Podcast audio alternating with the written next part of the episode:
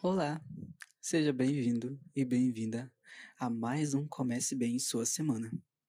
O trecho de hoje é do livro A Teoria de Tudo, da autora Jane Hawking. Espero que gostem. Na narração, Leonardo Ribeiro, estagiário da biblioteca. Minha autocensura me seguia com uma sombra ameaçadora. Eu escutava, na esperança de qualquer migalha de conforto que ele pudesse jogar em minha direção. Viver no presente, disse ele, e confiar em Deus, na escuridão, na dor e no medo.